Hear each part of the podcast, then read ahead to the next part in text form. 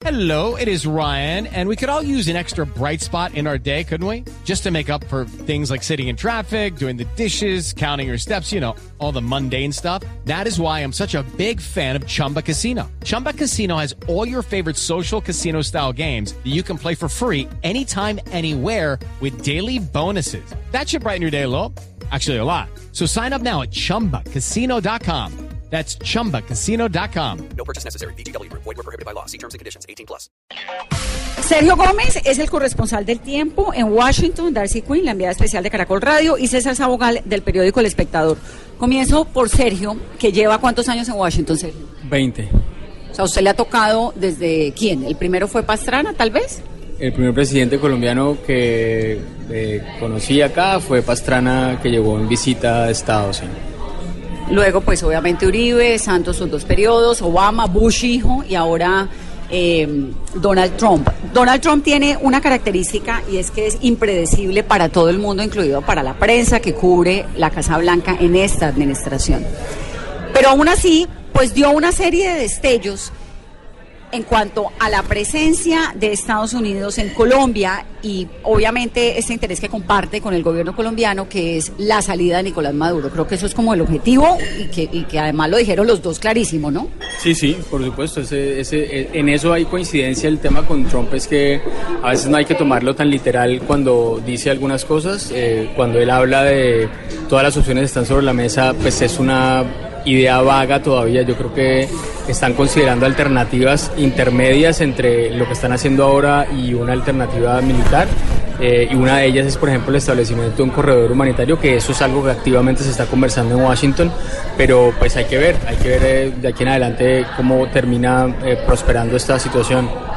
Un corredor humanitario es que no es lo que se supone que tienen ya que además Guaidó ha hablado de implementar a partir del 23 de febrero la entrada de comida o usted se está imaginando un corredor humanitario con militares en la frontera? Es un corredor humanitario en el sentido de si no se puede entrar la ayuda, si la ayuda sigue siendo bloqueada, eh, ahora el 23 de febrero, la semana entrante va a haber un momento muy interesante cuando van a tratar, eh, venezolanos van a llegar a la frontera con Colombia, les van a tratar de entregar la ayuda y van a ver si los militares se van a oponer o no se van a oponer. Si eso no funciona, un plan C o un plan D, por ejemplo, es la posibilidad de que varios países, entre ellos Estados Unidos, Colombia, Brasil, Chile, bueno, los de una coalición, establezcan un corredor humanitario que entre a Venezuela, pero con la intención simplemente de entregar comida y bajo la figura de una intervención con carácter humanitario que no pretende eh, tener una, confrontación con el ejército de, de Nicolás Maduro. Eso ya sería un paso mucho más extremo eh, pero, si, pero si nada funciona, pues esa es una de las opciones que se está barajando. Darcy, nos quedamos con la sensación cuando yo le pregunto a Donald Trump en la Casa Blanca, usted va a enviar 5 mil tropas a Venezuela, él dice, inicialmente dice, ustedes van a ver, ustedes verán, y luego yo le pregunto, eh, ¿qué quiere decir con eso? Y él dice, you will see, usted va a ver. Luego usted le pregunta a Darcy, al presidente Duque que cómo es la presencia, ¿no? Eh, cuando él hace esta declaración en Blair House, que cómo va a ser la presencia o el apoyo de Estados Unidos. Y él le contesta que apoyo estadounidense militar a Colombia ha habido siempre. ¿Cuál es su lectura de eso? No, básicamente hay, hay un discurso un poco ambiguo al respecto, porque es que antes de que Donald Trump diera esa respuesta había, dijo, había dicho que no había pensado nunca en tropas militares en, en territorio colombiano. Luego, eh, bueno, y los cinco mil hombres, eh, you will see. Eh, es usted ya verá. Dos veces. Exactamente. Y luego el presidente Duque dice, mire, apoyo colombiano militar, apoyo norteamericano militar siempre ha recibido Colombia. Siempre lo seguiremos recibiendo y lo hemos recibido y, y, y decir, pues aquí no hay nada novedoso. Ahora, eh, le queda a uno la sensación de, de que sí tendremos un apoyo militar tal vez mayor, no, tropas, necesariamente, no necesariamente. en hombres, quizás en equipos, quizás en eh, material como lo hemos tenido, pero de pronto con una mayor intensidad. Pero de todas maneras lo que sí hay es un compromiso a cerrarle el cerco a Maduro, Pero abrir, como- abrir decir, lo de la cerrada del cerco en Maduro está clarísimo porque lo hemos visto diplomáticamente. Pero- militarmente, ¿qué? pues yo creo que a través de los corredores humanitarios, es decir, se, se tienen que abrir exactamente, se abren o se abren, a las buenas o a las malas, la posibilidad de que se reciba esa ayuda, entre otras porque también dijeron es un delito de lesa humanidad, lo dijo el presidente Duque. Una persona que no permite el ingreso de esa ayuda cuando su gente se está muriendo, eso es un delito de lesa humanidad. Entonces, si uno lee entre líneas eh, todo lo, a lo que están acudiendo, quizás eso les dé razones, por ejemplo, ante el Consejo de Seguridad de Naciones Unidas o ante los organismos y la comunidad internacional de abrir a la fuerza determinados corredores ¿Con humanitarios. tropas de quién? ¿Y de dónde? Pues eh, de la región. Yo no veo tropas de Estados Unidos por miles de razones. Porque Estados Unidos, eso es un lapo que no se vuelve a dar, Afganistán, eh, todo lo que ha pasado Siria, aquí, Libia, exactamente, Egipto. bueno, Vietnam, sí, pues vámonos más lejos, es decir, yo no creo, sí, eso no es algo como que eh, estén en el plan de, de hacerlo eh, y que se vaya a apoyar desde acá, pero yo creo que sí van a hacer, digamos, van a abrir los caminos y van a dar todo el soporte para que lo hagan otros países. Me imagino que Colombia está directamente también involucrada en este Pero tema. tropas, la lectura suya frente a la presencia de tropas estadounidenses en Colombia es cuál? No, que yo no creo que van a llegar tropas porque es un tema también Con base en lo demasiado. que dijo Trump, ¿no? Es un tema demasiado escandaloso y no estamos en ese punto. Eso generaría rechazo de la comunidad, eh, Latinoamericana, digamos, latinoamericana, como una intervención de los eh, nor- de los yanquis y de Estados Unidos. Yo no lo veo así, pero, pero yo sí creo que va a haber un apoyo total, eso está claro, ayudar a lo que restablecer, digamos, la democracia en Venezuela. César, César Sabogal del espectador.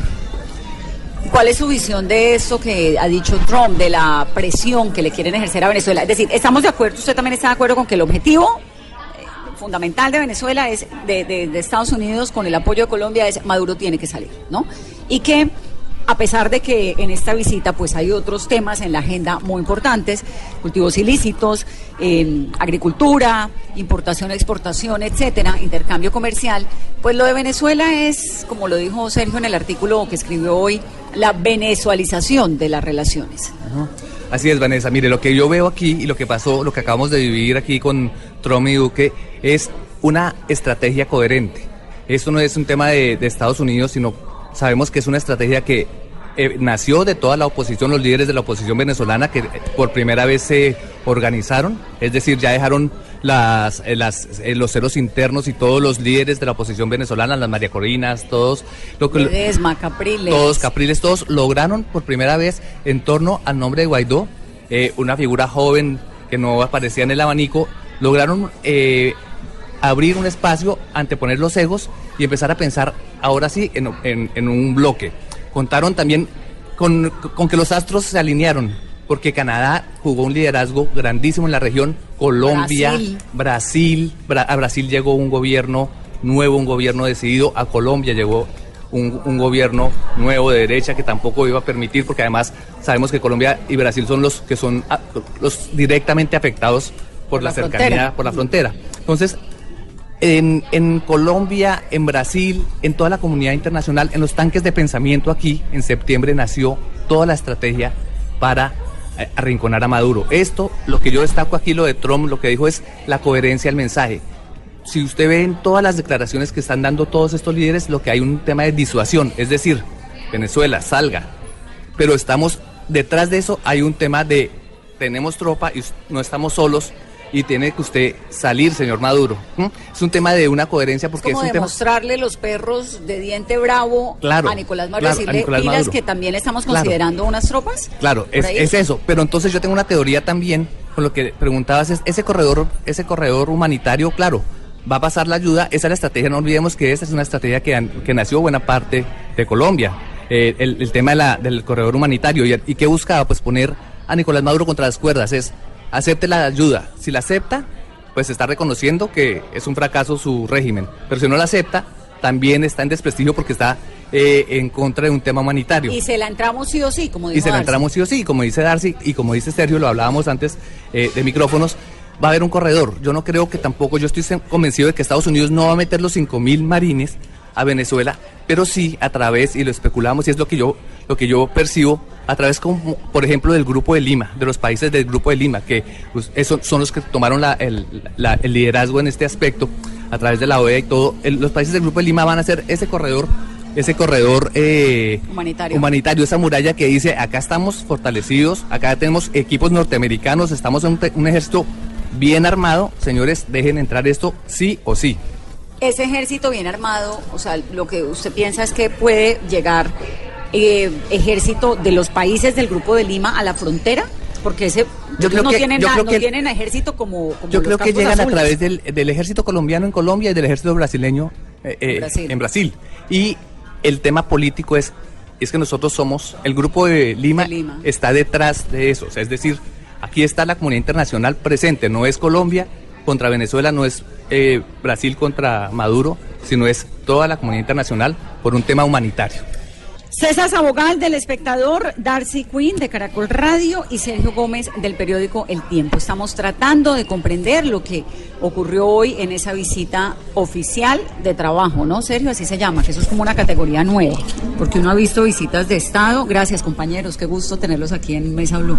Uno ha visto visita oficial, visita de Estado, que es la de las banderas por todo Washington y todos los honores, y la de hoy era oficial de trabajo que la inaugura el presidente. No la inaugura necesariamente hoy, pero digamos el, el, el, el, método, la descripción es de esta Sí, administración. es un, es un formato. Formato. Es un formato interesante eh, que, que ha usado el presidente Trump porque está combinando las dos. Está combinando la visita de trabajo que por general se caracteriza con un almuerzo en el que, como dice su nombre, Almuerzan. almuerzan y trabajan eh, y está acompañado por un grupo de asesores, etcétera, y tiene algo del formalismo que tiene una visita de Estado, que es eh, los soldados a la entrada, las banderas izadas, eh, la recepción en Blair House, la estadía del presidente de, Estado- de colombiano en Blair House con su equipo. Blair House es la casa de visitantes donde se quedan los mandatarios que llegan pues eh, a la Casa Blanca recibidos. Es al ladito, al frente de la Casa Blanca.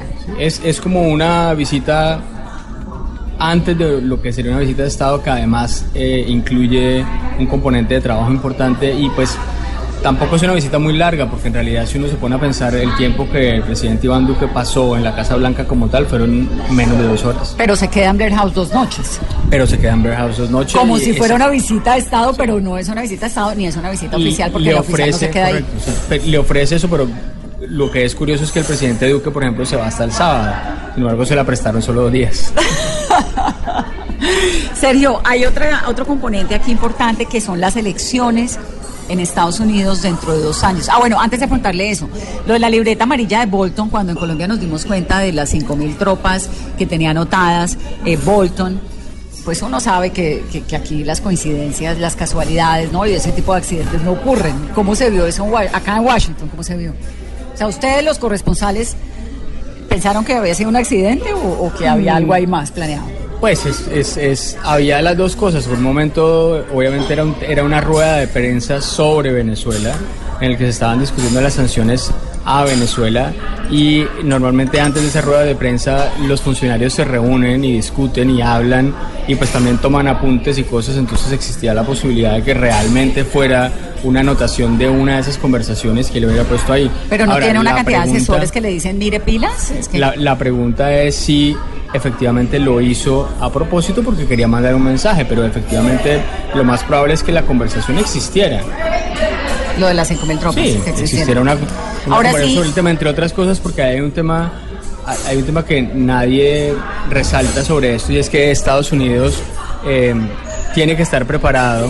Estados Unidos tiene que estar preparado en caso de que suceda algo contra su personal en la embajada en Venezuela. Y en el caso, por ejemplo, jamás repetirían la experiencia que tuvieron en Benghazi, en Libia, en donde por dudar unos instantes terminaron muertos seis funcionarios del Departamento de Estado y se convirtió en algo que prácticamente hundió la candidatura de, De Hillary, Hillary Clinton, Clinton. a la presidencia. Entonces, eh, en este caso, tener un contingente de tropas listo en caso de que Maduro cometiera el error de tomarse por la fuerza de la embajada y, poner en peligro a sus ciudadanos, pues Estados Unidos, por supuesto, tiene un plan, una estrategia lista para para poder eh, eh, eh, proteger a esas personas que están en este momento dentro de la embajada y muchos americanos que todavía están en el país.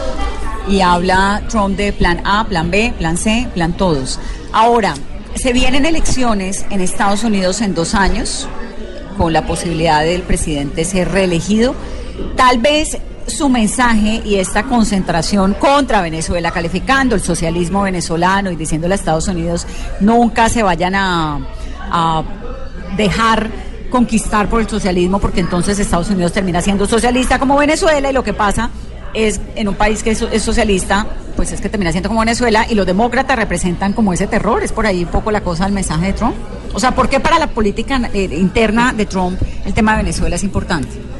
Yo creo que es mucho más simple que eso. Yo creo que eh, Trump sabe que el tema de Venezuela es un tema que funciona eh, electoralmente en el estado de la Florida, en donde hay una gran cantidad de cubanos anticastristas que por supuesto están en la misma página que él en el tema de Venezuela y además hay una gran cantidad de migración venezolana y otros hispanos que se han solidarizado con el pueblo de Venezuela y Trump sabe que Florida, como ha sido en años pasados, es un estado clave para llegar a la reelección. Entonces, eh, eh, la apuesta por Venezuela, aparte de que debe tener un interés legítimo, porque efectivamente en Venezuela lo que está sucediendo es una, una Sí, tragedia, una humanitaria, también tiene un cálculo de política interna porque sabe que, que es un gesto que le va a agradecer la comunidad eh, cubana anticastrista en Florida y le van a agradecer los venezolanos y le van a agradecer buena parte de los hispanos, no solamente eh, eh, de Miami